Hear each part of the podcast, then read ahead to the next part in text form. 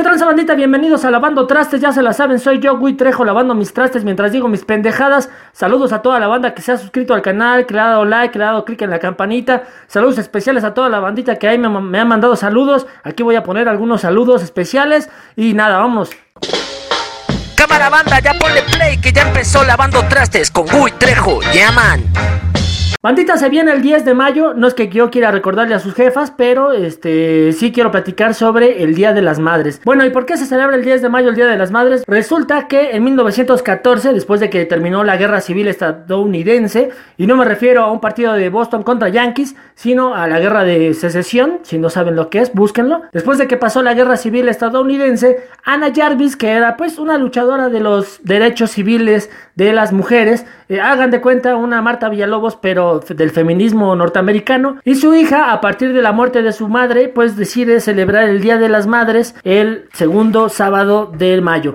Este, o sea, fue un poco de nepotismo, ¿no? Porque pues le puso el Día de las Madres eh, por la fecha en que murió su mamá. Hagan de cuenta que es como si la hija de Kobe Bryant hubiera decidido, bueno, no la hija que falleció, sino eh, una de las hijas que sobrevive, decida celebrar el 26 de enero como el día del basquetbolista, ¿no? O sea, o sea, sí se lo merece, la verdad. Ojalá y lo hagan. Lo deberían de hacer por default, aunque les duela.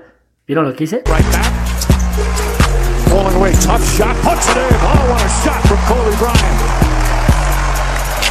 El Día de las Madres en muchos países se celebra en segundo domingo de mayo. Y en México, a partir de 1922, José Vasconcelos, que en aquel entonces era secretario de Educación Pública, uno de los mejores secretarios de Educación Pública que hemos tenido, aunque después se, le, se deschavetó y se fue a la mierda y hasta se volvió nazi el cabrón, él decidió celebrar el primer Festival de las Madres, ¿no? Ya saben, organizó ahí en la escuela este, que su festival, que, que su bailable, puso a los niños a bailar el ratón vaquero. Bueno, en ese entonces no estaba el ratón vaquero pero los pusieron a bailar el ratón revolucionario y a partir de 1922 se estipuló en México celebrar el Día de las Madres, pero como ya saben, ¿no? Como como nunca sabe uno cuándo cae, por ejemplo, el Día del Padre, ¿no? Uno no sabe si este va a ser el 12, el 15, el 16, el 18, porque es el tercer domingo de junio. El Día de las Madres se celebra a nivel mundial, les digo, el segundo domingo de mayo.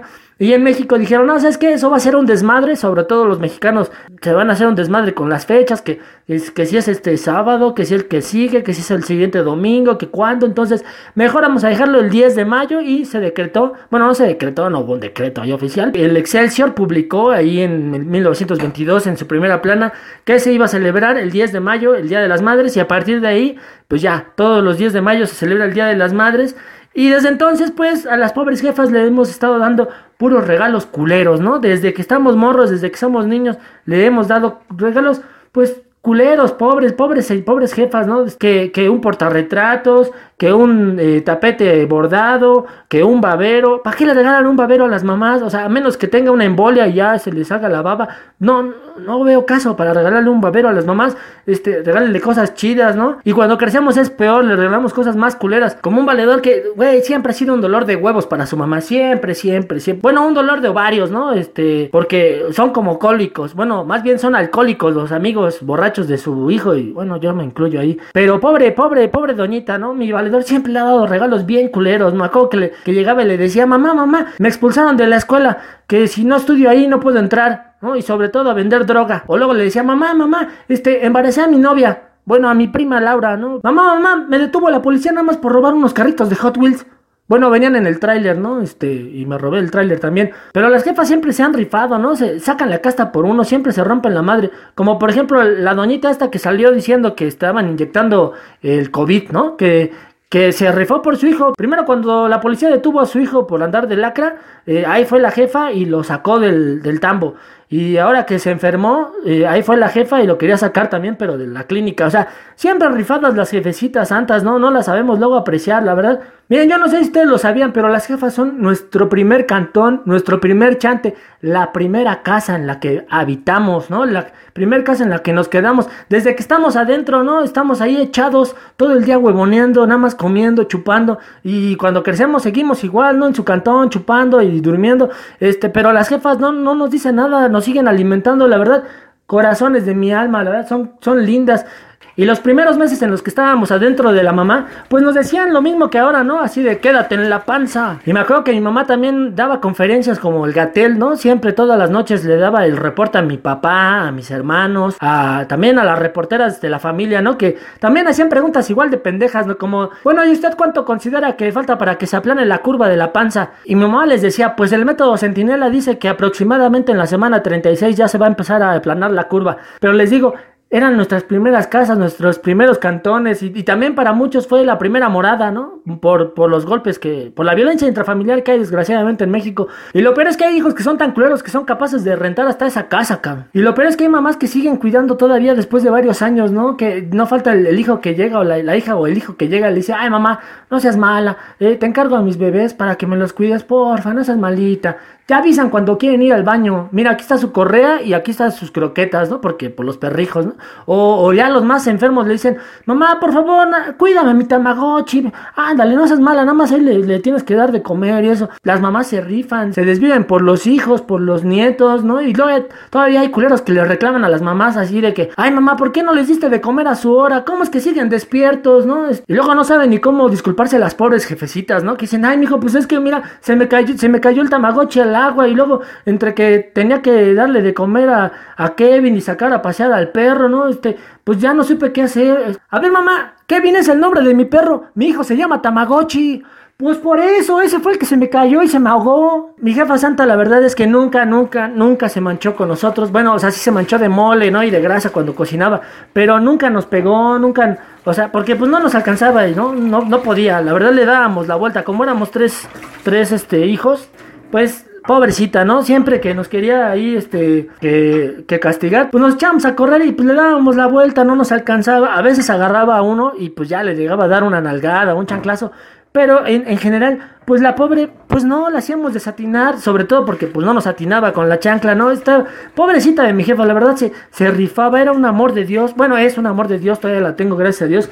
Miren, mi jefa, a pesar de haber crecido en un, pues en una familia eh, pues difícil, sobre todo porque su papá, o sea, mi abuelo, pues era, era muy conservador, ¿no? Le decían el glutamato de sodio, ¿no? Tenía 11 hijos, parecía el Necaxa, ¿no? Ahí todos, hasta el portero tenía, nada más le faltaba la banca, se echaban competencias eh, mi abuelo y su compadre para ver cuántos hijos más tenían, conservador, conservador, y su mamá, la verdad, pues no tenía vocación de mamá, ¿no? Hay, hay personas que no tienen vocación de ser madre o padre, miren, mi abuela no tenía la vocación de ser madre, pero pues en aquel entonces, pues no había de otra, ¿no? Prácticamente las obligaciones por la, presión social, la presión familiar, la presión religiosa, la presión atmosférica. Siempre, siempre, siempre las obligaban. Y porque no había de otra. O te salías de tu casa eh, a, ser monja, ¿no? A, a los hábitos. O te hacías el hábito de ser esposa, ¿no? Porque tenías que irte con un marido. Si no, no había de otra. Entonces, pues mi pobre abuela no le quedó de otra. Y luego, imagínense, 11 hijos. Mi jefecita santa. La verdad, mi mamá chula, es, es, un amor de madre. Ella me enseñó a reírme en los momentos más difíciles, a que la risa lo cura todo, a poderme pues reír de cosas absurdas. Me, enseñó pues a, a, tener este humor marihuano, aunque ella no es marihuana, pero parece que como si lo fuera, pues a, a sobreponerse a la adversidad. Miren, por ejemplo, a ella le daba mucho miedo hablar en público y además leer en público, sobre todo leer en público, y a pesar de eso se atrevió a dar pláticas, a dar charlas a parejas, entonces tuvo que dar eh, pláticas a más de, pues, 500, 600 personas, 1000 personas y se tuvo que armar de valor. En la escuela sufrió mucho bullying, sufrió también maltrato físico por parte de las maestras, que pues ya saben, en aquella época eh, pues eran bien culeras, ¿no? Y entonces eh, mi mamá sufrió mucho y a pesar de eso pues se atrevió a dar clases de dibujo y siempre, siempre se ha atrevido a hacer las cosas porque pues mi jefa se, se arma de huevos, se arma de valor, bueno, se arma de ovarios, se rifa y por eso te amo. Ya mira, ya me dejé aquí Japón para luego dicen que no lavo mis trastes, no, sí, hasta la boca me estoy lavando. Eh, mira, mamá, tú me decías, te voy a lavar la boca por tantas groserías que haces. Mira, yo ya hasta jabón me puse a, tu nombre. Rifada mi jefa, una vez me salvó de ahogarme con un pedazo de bistec. O sea, no, no me salvó con el pedazo de bistec, sino me estaba ahogando con un pedazo de bistec. Y mi jefa, como pudo, miren, me jaló los, las orejas, el cabello, me pegó en la espalda. O sea, se desquitó de que no me podía alcanzar, ¿no? Básicamente. Pero me salvó, no me ahogué, este. Eh, porque mi jefa, pues no sabía la, la maniobra de Heimlich, o algo así se llama, ¿no? De Heimlich, Heimlich bueno, esa maniobra para salvar cuando las personas están ahogando, de que les aprietan aquí como en aquí como en esta parte, o sea, arribita del estómago y entre abajo del pecho, en este tienen como un huequito ahí. Este, si no le saben hacer la maniobra de Heimlich, hay tutoriales y más si tienen hijos, aprendan a hacer esa maniobra porque luego se les ahogan y luego este dicen, "Ay, mi Tamagotchi." Entonces, este, aprendan, aprendan a hacer la maniobra. Pero mi jefa rifada, la verdad, miren, casi no nos castigaba. No nos castigaba mucho, pero nos trataba de castigar, por ejemplo, nos castigaba diciendo, "No, pues este, pues ahora no van a poder salir a la calle, ¿no?" Nos prohibía no nos dejaba salir a la calle, pero nos escapábamos. Luego eh, nos escondían nuestros juguetes, pero los encontrábamos. Nos hacía un montón de ruido para que nos despertáramos y nos despertábamos y nos la curábamos y seguíamos chupando, ¿no? O sea, pobre de mi jefa, siempre le dimos la vuelta, ¿no? Pero rifada, un amor de, de, madre la que tengo. Ella me enseñó que el mejor sazón, el mejor sazón es el amor. Ella cocina chulo, como la mayoría de las jefas, ¿no? Que, que tenemos. Ahora, no es necesario que las jefas sepan cocinar, ¿eh? No es una cuestión nada más de las mamás. También mi papá sabe cocinar y también por eso yo aprendí también a cocinar.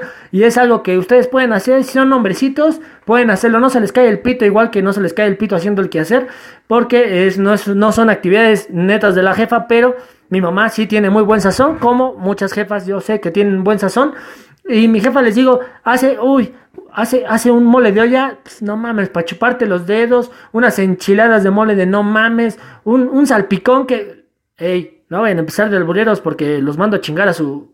Bueno, hoy no, hoy no, porque las jefas hoy merecen la verdad todo mi respeto, toda mi admiración. Qué chingón, qué chido que les tocó este año a las jefas. Ojalá, la verdad, varias de ellas van a decir, ay, ojalá siempre hubiera coronavirus, porque Va a ser uno de los años en los que no van a tener que soportar que en la madrugada lleguen los borrachos de sus hijos con sus amigos a cantarle las mañanitas todas desafinadas, ¿no? Porque yo me acuerdo cuando era morro, güey, eh, ir a cantar las mañanitas a, las mamás era el pinche pretexto para poder ir a chupar con tus valedores, poderte al amanecer. Decía Octavio Paz en el laberinto de la soledad que los mexicanos somos hijos de la chingada. Y sí, tiene razón porque pues la chingada, y lo explica en el libro, la chingada es la mujer pues abandonada, ¿no? Es, es esta, la malinche, es la mujer abandonada, la mujer violada, la mujer burlada, eh, porque es la que, a la que chingaron.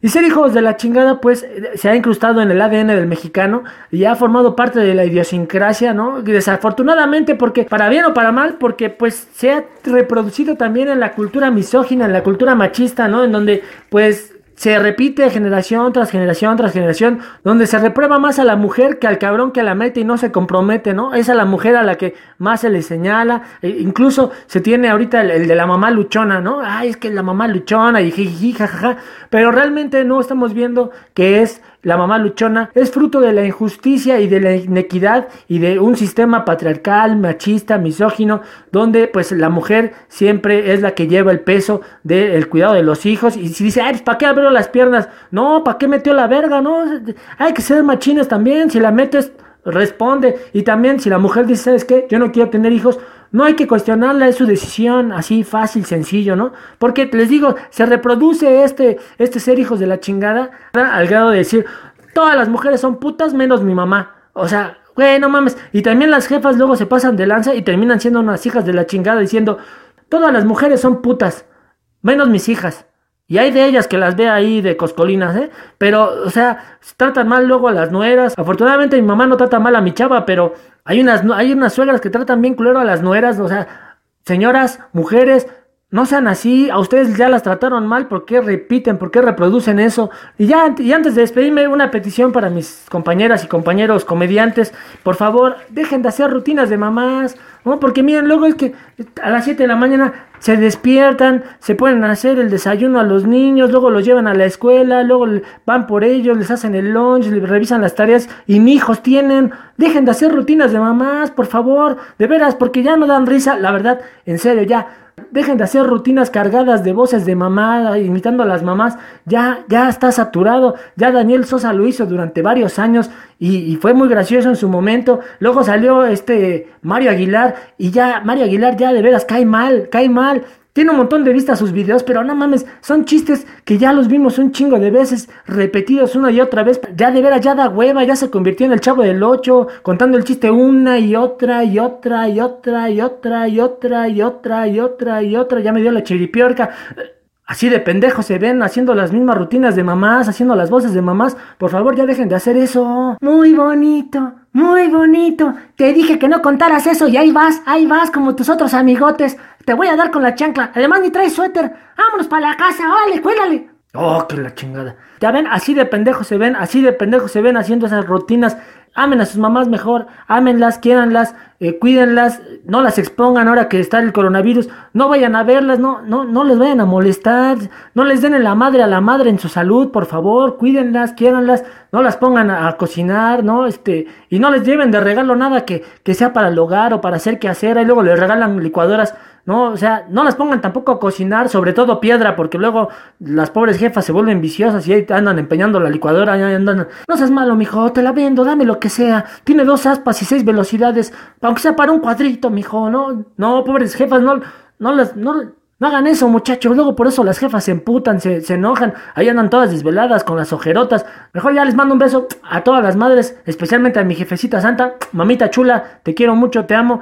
Gracias por todo el amor, gracias por toda la comprensión, por todo el aguante que me tuviste y que me tienes, por, por seguirme soportando, por soportarme las desveladas, las malas calificaciones, eh, las preocupaciones, ¿no? Este, mis marihuanadas, por, por soportarme y te amo, y te amo. Eh, muchas gracias a ustedes, a todas sus jefecitas santas, también les mando muchos besos. Este, algunas las voy a ir a visitar ahora que pase la cuarentena. Ah, se crean, este, chiste de mamá. Muchísimas gracias por ver este capítulo de Lavando Trastes. Ya se la saben, soy yo, Gui Trejo, lavando mis trastes. Mientras digo mis pendejadas, ahora no le ve tantos trastes, me puse más a hablar. Se los voy a guardar a mi jefecita santa, pues de regalo, ¿no? Para que, pues no, no se olvide que es 10 de mayo, ¿no? Y como todos los 10 de mayo, pues a las pobres jefas les toca lavar los trastes de toda la comida que les dieron a los balagardos de sus hijos.